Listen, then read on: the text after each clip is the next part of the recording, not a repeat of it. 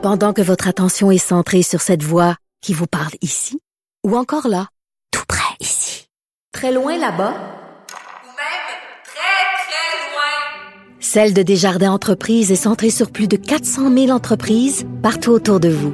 Depuis plus de 120 ans, nos équipes dédiées accompagnent les entrepreneurs d'ici à chaque étape pour qu'ils puissent rester centrés sur ce qui compte, la croissance de leur entreprise.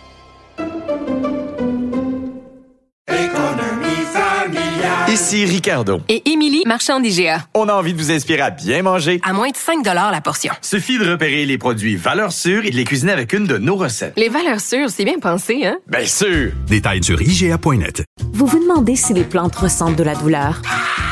Ou encore, comment est-ce que les daltoniens voient le monde? Le balado en 5 minutes est pour vous. Explorez la science, l'actualité et l'histoire en un temps record. La Feu, en collaboration avec le gouvernement du Québec, est fière de propulser la série Balado en 5 minutes. Ne laissez pas les questions sans réponse plus longtemps. En 5 minutes, disponible sur l'application et le site cubradio.ca.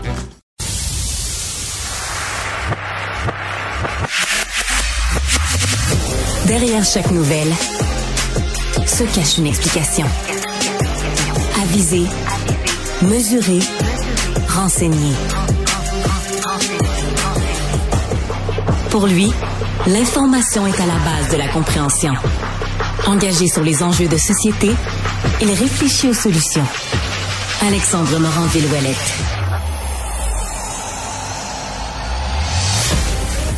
Énorme journée en actualité aujourd'hui qui nous attend. Là. Vraiment, c'est un feu roulant. Ça paraît que l'automne s'en revient et que avec le retour de la politique, euh, on a ben, toutes sortes de sujets qui viennent nous frapper. Hier, on apprend que c'est 8500 profs et des poussières qui manquent dans le système d'éducation québécois.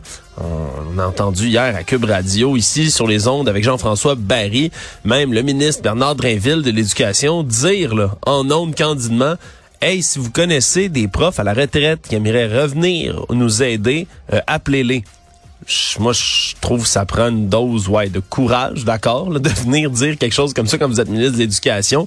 Ça nous montre aussi à quel point ben il y a une crise, une crise qu'on n'a pas vu venir, qu'on annonce comme ça une semaine avant la rentrée scolaire. Ouais, je veux, je veux être empathique. Moi aussi, je veux trouver des solutions. Je veux pas nécessairement pointer du doigt. Quand ça fait plusieurs années que tu es au pouvoir, comme la CAQ l'est, euh, tu censé avoir des chiffres de ton nombre d'enseignants. En tout cas, je sais pas. Je suis pas moi le ministre d'éducation. On dirait que tu veux être au courant, tu veux être mis au courant de ce genre de détails-là. Puis c'est un appel à faire aux profs. Tu le fais, je sais pas, en début d'été peut-être? T'attends pas comme la semaine avant? Non, en tout cas, je veux dire, tant qu'à être ministre de l'Éducation, je vais faire un mauvais jeu de mots d'école. Mais là, on dirait que M. Drainville essaie de faire son devoir la veille. Fait qu'il se rend compte que, ben, il va manquer de temps et donc, ben, qu'il va euh, échouer à la note de passage. C'est un peu ce à quoi on a l'impression d'assister en ce moment dans le système d'éducation. Mais bon, on espère quand même trouver des profs parce qu'au final, ben, c'est nos élèves aussi au Québec, mais qui vont en payer le prix sinon parlant d'éducation, on a un rapport dévastateur qui vient de tomber ce matin, commandé par Québec. On voulait, entre autres, aller prendre le pouls dans le milieu des entraîneurs, dans les réseaux scolaires, les entraîneurs de sport, bien évidemment. Et on se rend compte que en ce moment, il y a un manque de vérification des antécédents des entraîneurs. On vérifie presque pas c'est quoi les antécédents judiciaires des gens qu'on engage pour être les entraîneurs de nos jeunes de nos mineurs dans des équipes sportives. Tout ça, ça suit le reportage de nos excellents collègues à l'émission JE sur l'entraîneur de basketball, Danny Vincent. Je rappelle un peu, là, Monsieur Vincent, lui, il y a des plaintes qui ont été déposées en 2012 à la police de Longueuil contre lui. Il n'y a jamais eu d'accusation par la suite. Il y a sept joueuses de basketball féminin, sept anciennes joueuses qui ont été avec lui, qui l'ont accusé, là, qui ont dénoncé des gestes d'abus physiques, d'harcèlement psychologique, de violence verbale. Et lui, ben, pendant des années, semble-t-il, pouvait agir, se promener d'une école à une autre, sans qu'on vienne ben, l'enquiquiner à nouveau avec tout ça. pendant ce temps-là, ben c'est un, un pattern, si on veut là. C'est un modus operandi qui revient un peu partout dans le milieu scolaire. Il y a presque pas de communication entre les fédérations, les organismes, le milieu scolaire ensemble. Ce qui fait en sorte qu'il y a des entraîneurs qui sont pas affiliés le même au milieu scolaire, qui peuvent entraîner dans une, deux, trois, quatre écoles, vont peut-être même commettre une inconduite dans une école, mais continuer à travailler à d'autres endroits. Ils peuvent même passer, par exemple, là, être un coach de cheerleading, puis se ramasser à faire du coaching de gymnastique dans une autre école. Ça, il n'y a aucun problème. On peut faire ça comme ça. Puis pour l'instant, ben, t'es pas obligé de déclarer. Tu peux avoir un casier judiciaire, tu pourrais déjà avoir été accusé d'un crime, avoir été enquêté par la police. Bouf, c'est pas quelque chose qu'on sait vraiment.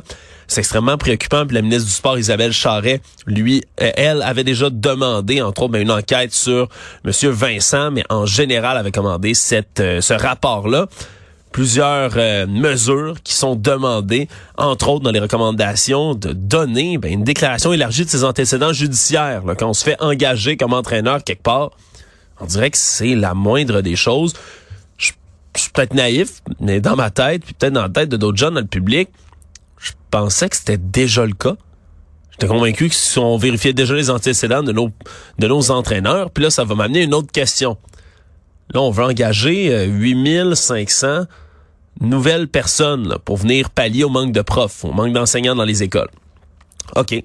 On va prendre des gens un peu à gauche, un peu à droite, euh, des anciens qui ont euh, des anciens professeurs peut-être à retraite, d'accord, mais aussi des gens qui euh, sont pas légalement qualifiés. C'est déjà quelque chose que dans le système de l'éducation.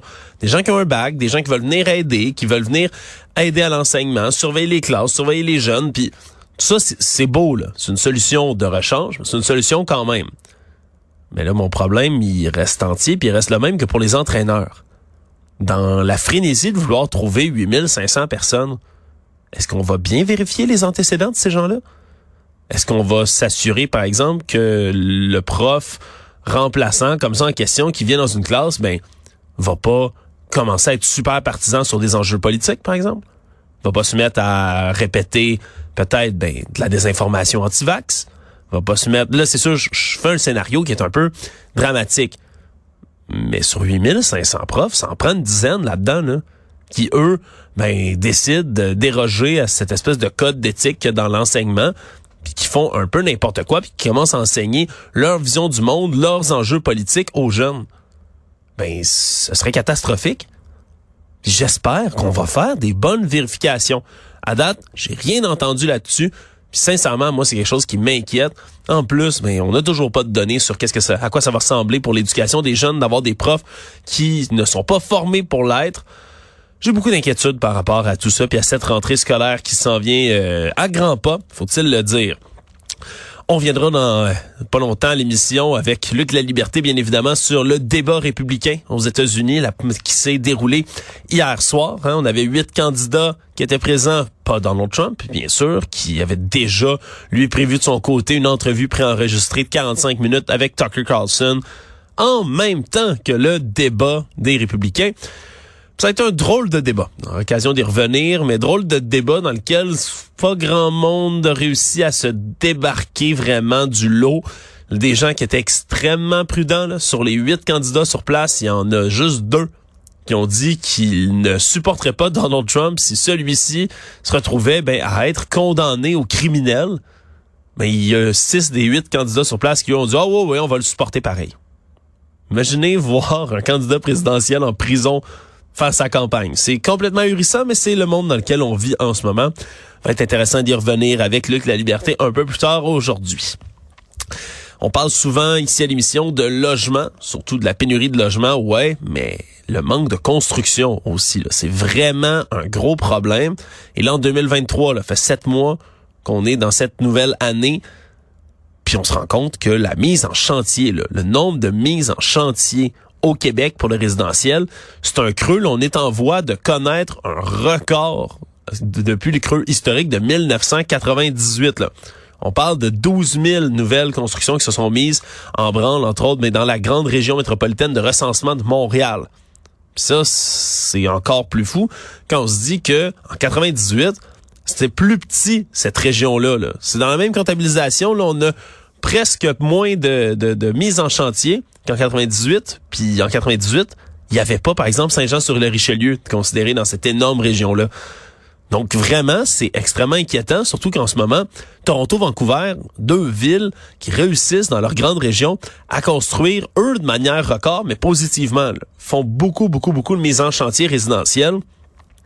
Vraiment, c'est un peu déprimant de voir qu'à Montréal et dans la grande région de Montréal, on a beaucoup de difficultés. Comme à peu près 50% de la population de la province et dans cette région-là aussi, ça tire la moyenne québécoise vers le bas. On se rend compte qu'on construit pas assez de logements. Puis après ça, ben, c'est l'économie 101. là. Si on a toujours plus de population, on a une immigration qui est plus soutenue, c'est bien, là. ça vient pallier à la, au, au manque de main-d'œuvre, entre autres. On a plus de gens, on a une population qui augmente, mais le nombre de logements qu'on construit diminue. C'est sûr qu'il y a une pénurie de logements. C'est sûr que tout coûte cher après ça. Là. Mais on n'a comme pas de plan dans le milieu pour être capable de redresser la situation. On dit qu'on est préoccupé. Justin Trudeau, au fédéral, dit qu'il est préoccupé. Après ça, euh, qu'est-ce qu'on fait? On le sait qu'il y a une pénurie de main-d'œuvre aussi dans le milieu de la construction. On sait que les matériaux coûtent cher. C'est vraiment difficile de construire, certes. Ça nous prend en ce moment un plan. Si on n'en a pas, ben on fonce tout droit dans le mur, puis on dirait qu'on reste assis les bras croisés à attendre mais que cette crise du logement continue de s'accentuer.